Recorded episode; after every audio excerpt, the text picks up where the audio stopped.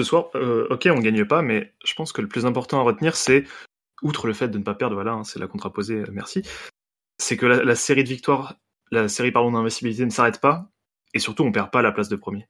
Et mentalement, ça va faire la diff. Est-ce que ce serait pas aussi ça une équipe qui finit champion de France à la fin de la saison, quoi? Parce que on a vu, on a souvent parlé de Marseille qui gagnait ses matchs à l'arrache sur un coup de pied arrêté, sur euh, un but contre son camp ou sur je ne sais pas quoi. Mais le fait est, c'est qu'il les gagnait ces matchs et à chaque fois il les gagnait. Là, je crois qu'ils ont fait match nul ou alors il y a eu un but que j'ai pas vu dans le temps additionnel. Mais là, enfin, on a un Lyon qui a aussi su faire ce genre de choses, qui a évité la défaite, qui poursuit sa série. Mentalement, c'est monstrueux ce qu'on est en train de faire. Série qu'on n'avait plus réalisée depuis 2005. Autant d'une série d'invincibilité comme celle-là, ça remonte à 2005. C'est-à-dire probablement l'année du meilleur Lyon jamais qui, ait jamais existé quoi. On est aussi ce soir euh, bah, officiellement champion d'automne. On avait appelé ça champion de Noël euh, en décembre euh, avec la spécificité un petit peu bizarre de cette année. Et là, ouais, champion d'automne là. Le vrai, le vrai champion d'automne ce coup-ci. Mm. Après euh, bah, 19 euh, journées. Ah bah oui, c'est là c'est les 10 19 officiels. Là. Il s'en est fallu de deux minutes euh, de magie où, où l'OL remonte un peu, euh, on ne sait pas trop comment. Je sais pas si on se rend compte que il y a une il y a une absence. Enfin, les joueurs n'acceptent plus de perdre un match. En tout cas, moi, c'est l'impression que j'ai. Sur, sur les 19 premiers matchs, on a perdu un, une seule fois. Une seule fois, on a perdu en 19 matchs. Je sais pas si on se rend compte de à quel point cette stat est monstrueuse. Alors, les expected goals. Eh ben, on est à 1,15 du côté de Rennes et 1,12 du côté de Lyon. Pour un 2-2, c'est euh, plutôt bien payé. Ah ouais, euh, bah carrément là. C'est match nul euh, avec euh, deux buts en bénéf en plus. Ouais, ah bah oui, bah déjà le, le- le match nul est du coup complètement logique de ce point de vue-là. Mais c'est vrai que Rennes, Rennes a, a dominé le, enfin, dans l'espace, mais ils n'ont pas eu tant d'occasions franches que ça sur notre but.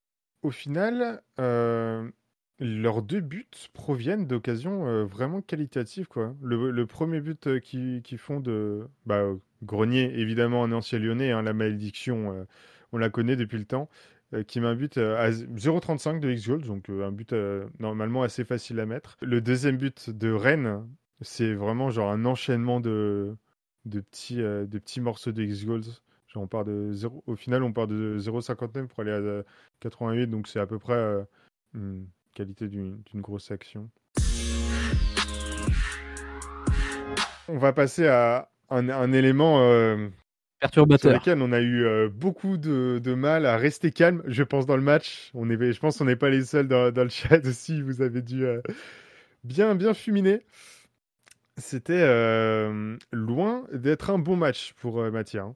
Bah, vous vous rappelez, euh, enfin, ce, ce qu'on apprenait en français en cinquième, euh, sixième, cinquième, on apprenait le schéma narratif d'un texte. Et ben là, sur le schéma narratif du match, Deschilio, c'est l'élément perturbateur. Euh, c'est le joueur qui a entraîné toutes les péripéties du match, pour filer la métaphore. Et, euh, et non, mais c'était catastrophique. Il a fait toute son intro sur le côté gauche, quoi. Et puis là, il arrive au côté droit en élément perturbateur. Deschilio, c'est quand même du coup 73% de, de passes réussies, c'est nul. 0 sur 3 centres réussis, c'est nul. 22 ballons perdus sur 67, bah c'est nul. Wow. C'est 33% de ballons perdus. Hein. 33, un ballon sur 3 Énorme. perdu par peu Deschilio. beaucoup hein, quand même. C'est quand même n'importe quoi. Que, dire Que dire? Ce soir, le match nul qui sonne presque comme une victoire tellement il est, il est libérateur.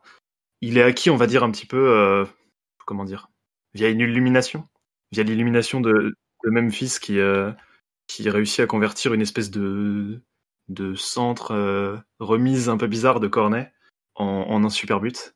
C'est pour ça aussi qu'on qu'on laisse jusqu'à la fin, jusqu'à jusqu'à longtemps dans le match, un Memphis Depay sur un terrain, tout simplement parce que le gars, il est capable de te pondre une dinguerie comme ce qu'il vient de nous faire là, quoi. Euh, on l'a pas beaucoup vu, même si c'était très loin, selon moi, d'être le pire Lyonnais ce soir euh, dans les 70 premières minutes. Mais le gars, qu'est-ce qu'il nous sort, quoi? C'est un éclair, c'est un génie, c'est un. Je ne sais pas ce que c'est, mais mais là, c'est quand même un, sauvetage de, de, notre soldat néerlandais qui qui, vient de, nulle part. Et en plus, l'enchaînement contrôle-frappe se fait en une milliseconde. Enfin, au moment où il contrôle la poitrine, je me suis dit, ok, il attend un peu que le ballon retombe et il va tirer. Pof, le tir arrive tout de suite. L'enchaînement se fait en une milliseconde. C'est fascinant. Ah bah de euh, franchement, ça fait trois matchs à la suite. Là, c'est euh, c'est quand même euh, c'est quand même très très très très bien. Moi, juste avant son, son but refusé, j'étais en train de me poser les questions de qui est-ce qu'on allait pouvoir mettre en top parce que c'était ah compliqué de bah, faire une décision. Même, si je me disais que ouais, et je, me disais en fait que même sans ces, ces buts, vu que ma réflexion se portait avant, c'était un des meilleurs joueurs lyonnais sur le terrain. il suffit de voir les stats. Hein. Euh, si tu peux les afficher à l'écran, les stats de Denayer, c'est encore monstrueux. Hein. 3 sur 3 en duel aérien. Un ballon perdu sur 61. Je crois que c'est la deuxième fois qu'il nous fait une, une perf de malade à ce niveau-là. 98% de passes réussies, dont 1 sur 1 en long balls, enfin en, passe en profondeur. On est, on est encore sur une prestation énormissime de Denayer, qui en plus de ça marque un but officiel, plus donc le, petit but officieux aussi. Et on disait très souvent que, notamment Taken, que Denayer se cachait un petit peu et que parfois il passait derrière, derrière Marcelo. Là, sur les trois derniers matchs, donc ça prend le match, le match juste avant, juste avant Noël contre Nantes, le match d'il y a trois jours et le match de ce soir. Denayer taille patron.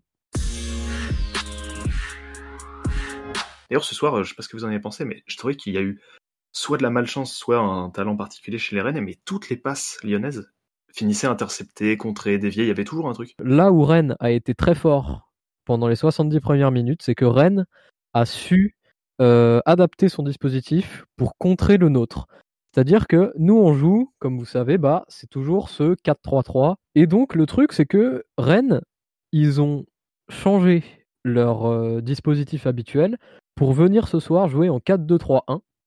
Ce qui fait que il y avait chacun de nos joueurs du milieu de terrain qui se retrouvait marqué à la culotte parce qu'il y avait un adversaire qui était directement sur eux, car le 4-2-3-1 est le dispositif miroir par rapport au 4-3-3. Dans le sens où tu avais Mendes, qui est notre milieu défensif, qui était marqué directement par le milieu offensif rennais, et tu avais nos deux milieux centraux, milieu relayeurs plutôt, donc Awar et Paqueta, qui étaient directement marqués par les deux milieux défensifs rennais, donc Kamavinga et Nzonzi. Et donc ces marquages à la culotte qui étaient juste dus à la disposition tactique ont fait très très mal au jeu de possession lyonnais et euh, ça donne bah, des stats un petit peu moins bonnes en pass accuracy pour Mendes et c'est aussi le cas pour, euh, euh, pour Paqueta qui a eu beaucoup de mal à, bah, respirer ce soir euh, au milieu du, pressing rennais, euh, je trouve.